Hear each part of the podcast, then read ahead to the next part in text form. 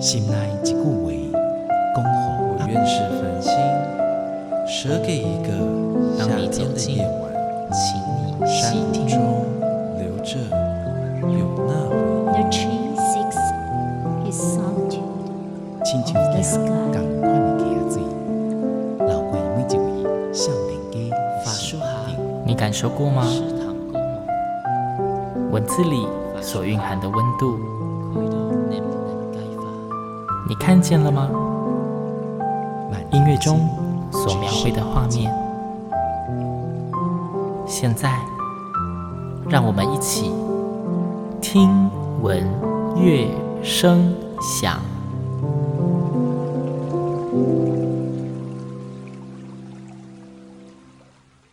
Hello，各位听众朋友们，大家好，我是金阳，欢迎再次跟我一起听闻乐声响。呃，这一集的听闻乐声响呢，新阳要跟大家提一个大表演哦。嗯，在听闻乐声响的节目里面，其实新阳并不是经常的介绍演出。那因为这一次的演出，我觉得蛮庞大的，而且大家一定都知道这个团队很值得关心。在介绍这个团队之前呢，先说一下这一次的演出呢，是台中国家歌剧院。大家应该知道，最近他们二零二二年的 NTT TIFA 开跑了，有非常多来自国内外优秀又精彩的节目，有些还非常有时代感跟艺术性。大家如果不太知道这些演出讯息的话，记得赶快上台中国家歌剧院的网站去搜寻哦，有非常多精彩的表演，千万不要错过。我们今天要介绍的节目就是来自二零二二 NTT T 法的节目，这一次的演出团队是国内非常非常非常非常非常知名，大家一定都知道的云门舞团。哎，来宾开始先笑了，这样可以吗？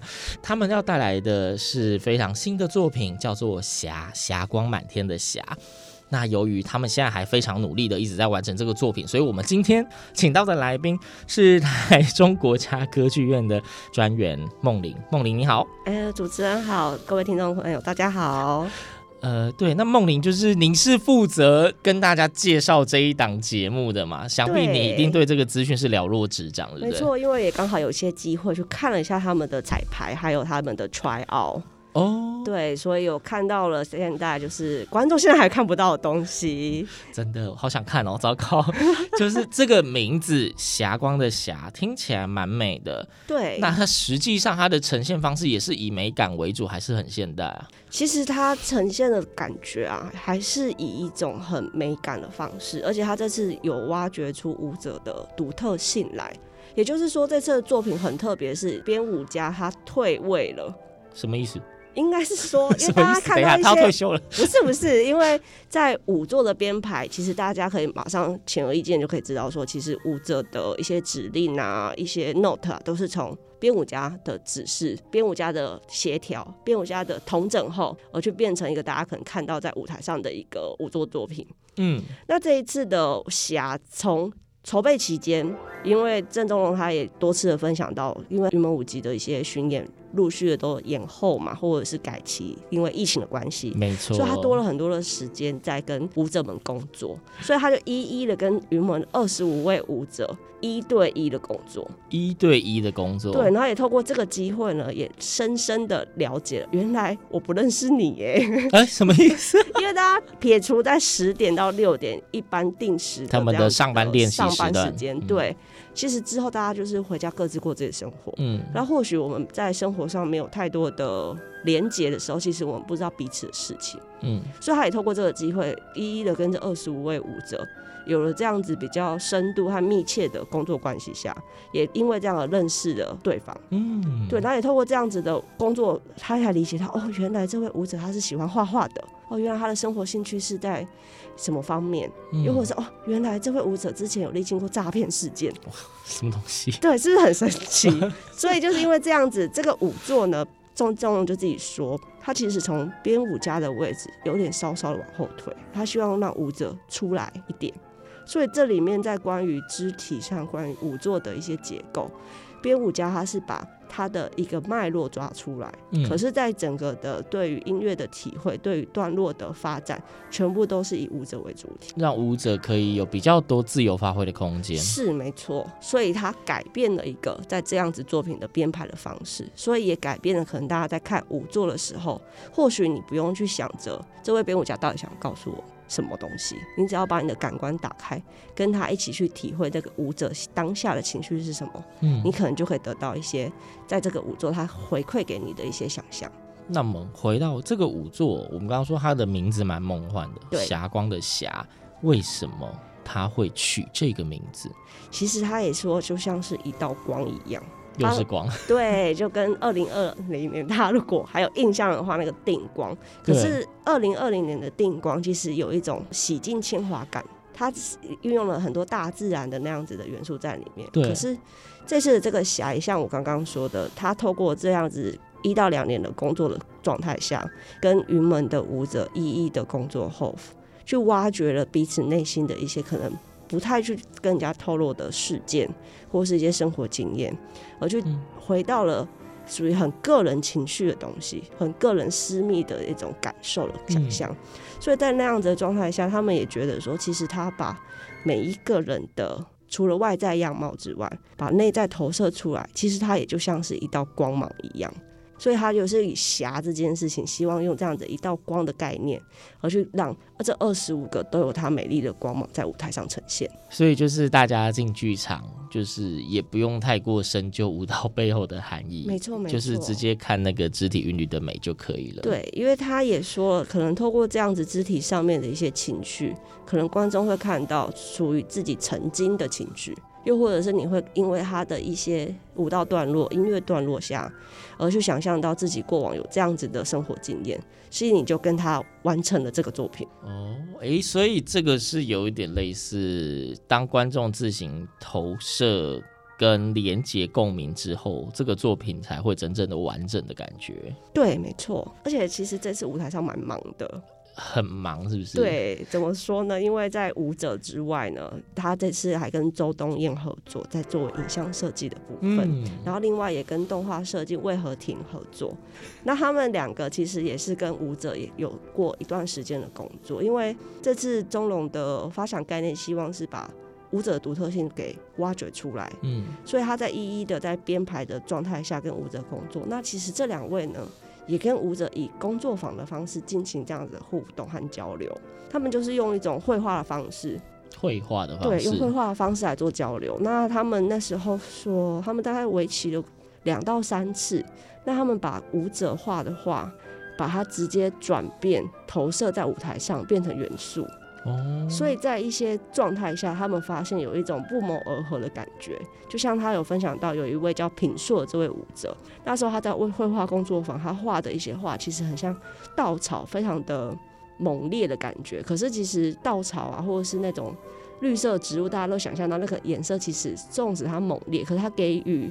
颜色绘画像它没有那么的强烈的感觉，对，还是比较柔和、生机盎然的那种感觉。对对对，或是充满绿意的那种感觉嘛。然后，可是他们转换以后，在舞台上它变成一片火红色。哎、欸，对，就是透过动画设计和那个周冬燕他们去做了一些改变，他们去转换了它，所以刚好那个状态下，它投射在舞台上，再搭配到品硕那一段读物。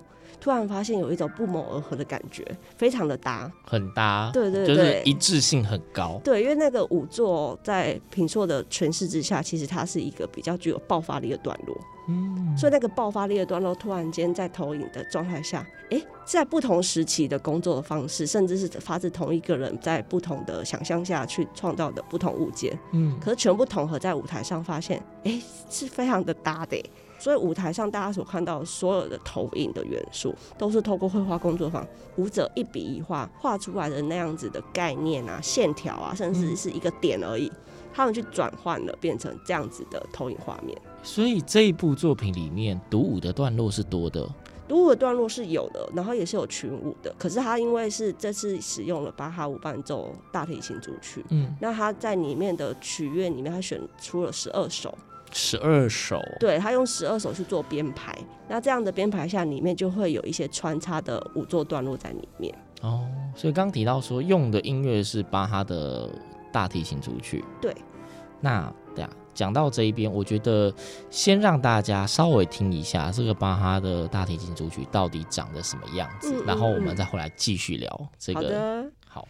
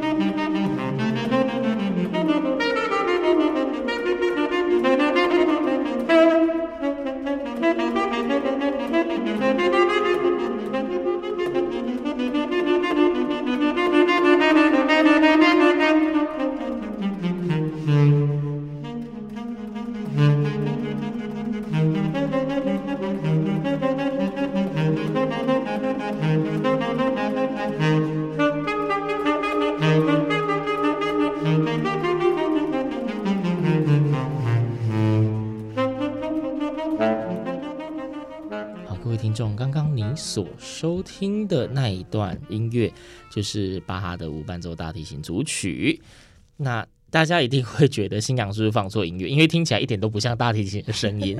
那关于这一件事情呢，我们就让今天的来宾梦玲来跟我们解释一下。像这样子，大家很熟悉的巴哈经典啊，大家都会马上直觉就想到就是大提琴弦乐，像马友友啊，或者是林老师早期一九九八年的水乐作品选用的也是弦乐的演奏版本。嗯，那这次大家听到其实是日本的一位音乐家叫清水靖晃先生，嗯，他透过萨克斯风。去进行改编录制的版本，所以就是基本上呢，不是新阳放错，而是啊，就人家云门这一次选播的，他就是要用清水晶，他就是要用萨克斯风啊，我只能忠于原味呈现，好吗？其实萨克斯风版本非常的特别，对、啊，如果想大家刚听完那个段落，或许可以再去网络上再找一下其他的片段来听，因为其实大家听到这种管乐的乐器，嗯，在吹奏方面上会有一些换气声。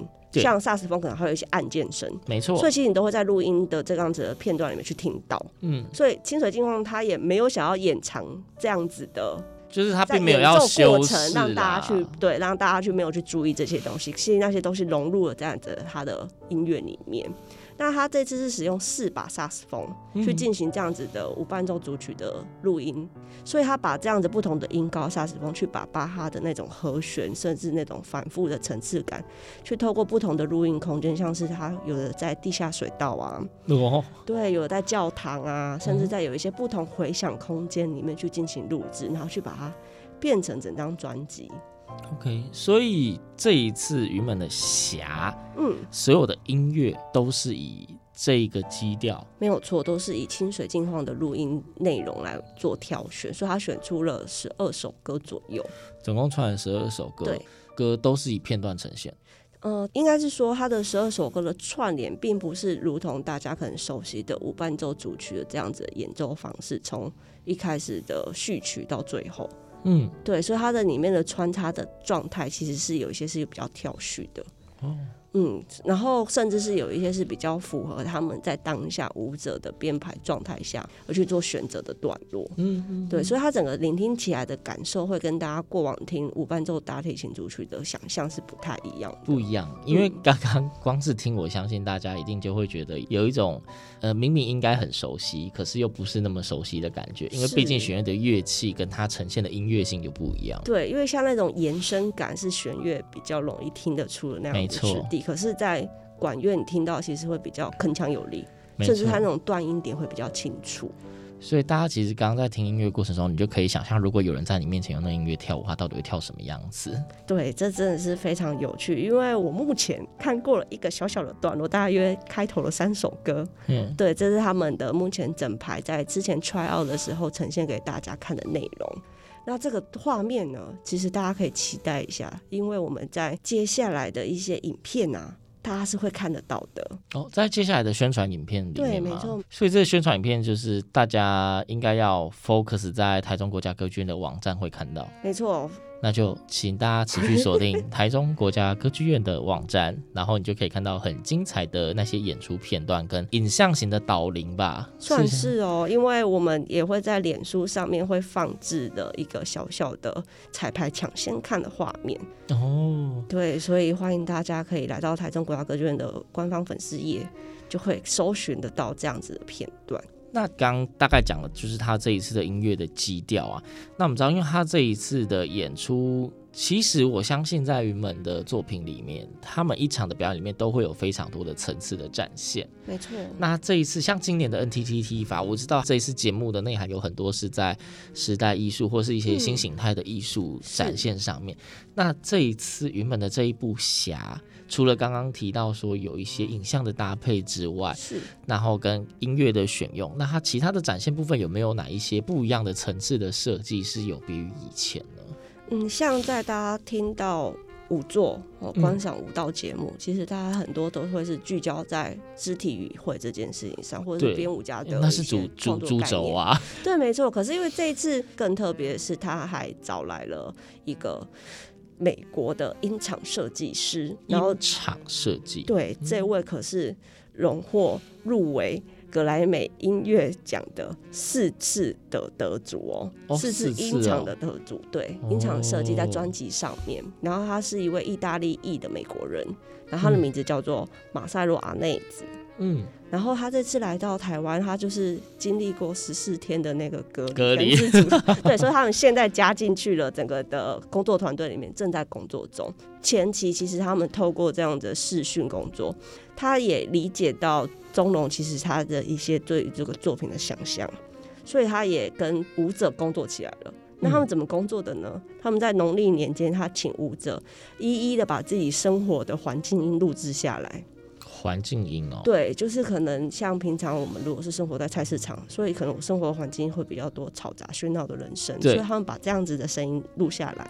然后他也分享到这些声音非常的特别，有些舞者提供来是非常安静的，对，没什么声响的。可是有些提供来的却是充满了虫鸣鸟叫，所以可以想象得到他的生活环境是什么样。嗯，所以马赛洛就透过这样子的音档，也把它做一些统合和整理，也会放进这次的创作里面。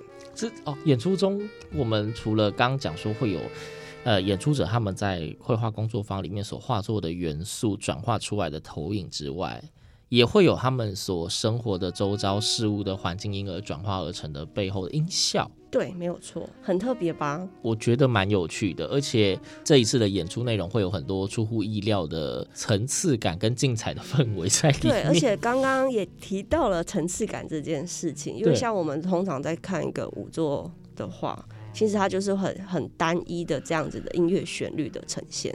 通常是这次加入了这样子的音场设计，其实中龙跟马赛洛两个也希望就是透过这样子有一种环境的感觉。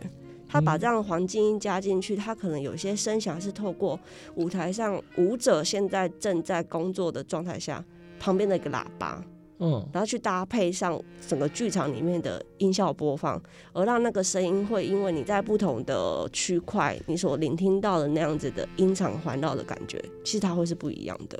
这个感觉有一点在挖坑，就是讲说，如果你想要体验到比较多样化的音场效果的话，你就不要只看一次的感觉。是，而且也不能坐同一个位置哦。对，而且要买不同的位置才行。是，没错。就是应该讲说，之前新娘在推荐大家看那些艺文展演的时候，其实会不止一次一直在强调说。所有的译文展演，即便它后面可能会有线上版或是录制成 DVD 之类的，但是你进到现场的感受一定是最真实、最不一样的。是对，原因是因为你可以很明确的感受到舞台上的人的呼吸感，那个在制作成影像通常会被滤掉，而且它可能会因为镜位的选择。其实你会看不到局部的其他没被拍摄到的。对对，你只会看到被被画面中 focus 的，你看不到其他的地方在发生什么事情。但是偏偏就有很多作品，例如说云门的有一些作品，就是在不同的角落都在同时的发生不同的事情。没错。对，可是如果你是看影像那一种，你就会错过。对。然后再加上我们说这一次在歌剧院里面的这个很特别的整体的大场域来说。不只是刚刚讲说声响的不同，你在不同角度会有不同的感受。其实有一个部分也是因为，在一个有残响的空间里面，会感受到声音跟空间的互相的交融跟合作。嗯，对，我觉得那个听到的层次感是，即便你看累了不想看，你光是听声音，你都可以听到很精彩的演出。对，而且他这次的声音又其实用比较多样性的方式去呈现，你会听到说，哎，一个萨斯风的演奏版本一直回荡在你的耳边，可是其实，在当环境音进来的时候，它给你的整个的场域的感受，它是不同的。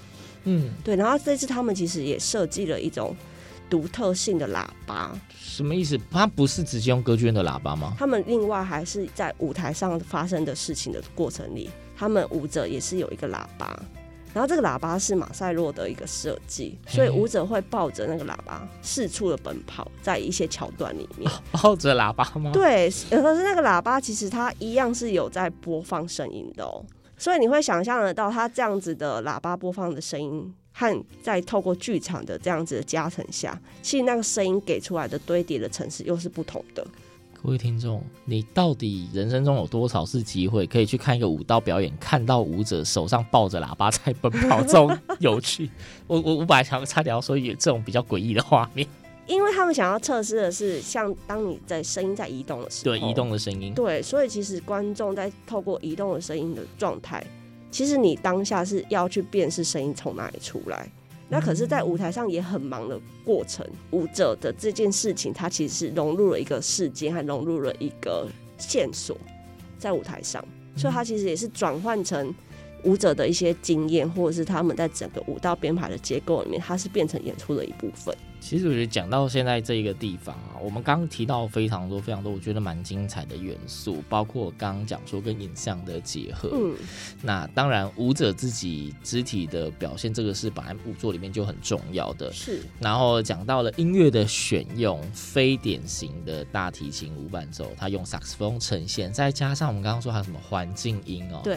然后再抱着喇叭跑来跑去，有移动的声音。是。其实这一出舞作，我觉得它的元素非常的。丰富跟多样，哎，是啊，它有很多的切角，可以让观众如果进到这样子的演出现场里面，其实你是可以发现到很多不同的线索，同时在舞台上面呈现。我知道有很多的民众，大家可能都会公认觉得说，最容易进入状况的演出是戏剧，没错。然后很多人都会觉得舞蹈的演出是相对里面最抽象的，因为当人家跳了你看不懂，就是不知道在干嘛。嗯，对。但是像刚刚我们介绍这一部《侠》的这一些这么多的元素里面，我相信。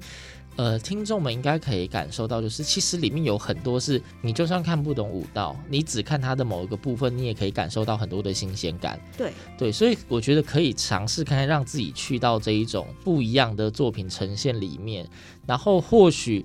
你最先有共鸣的是音乐，或许你最先有共鸣的是影像，是。但是借由这一些当做媒介，你或许就可以稍微的感受到一下那个舞者他的肢体到底在做些什么，然后你可能就会 level up。对，或许你一开始是因为无伴奏组曲进去剧场的，可是你出来后，你却是对舞者的肢体语汇印象深刻。对，很有可能。对，所以这其实是要等待你去看完了以后，才有办法去知道说哦。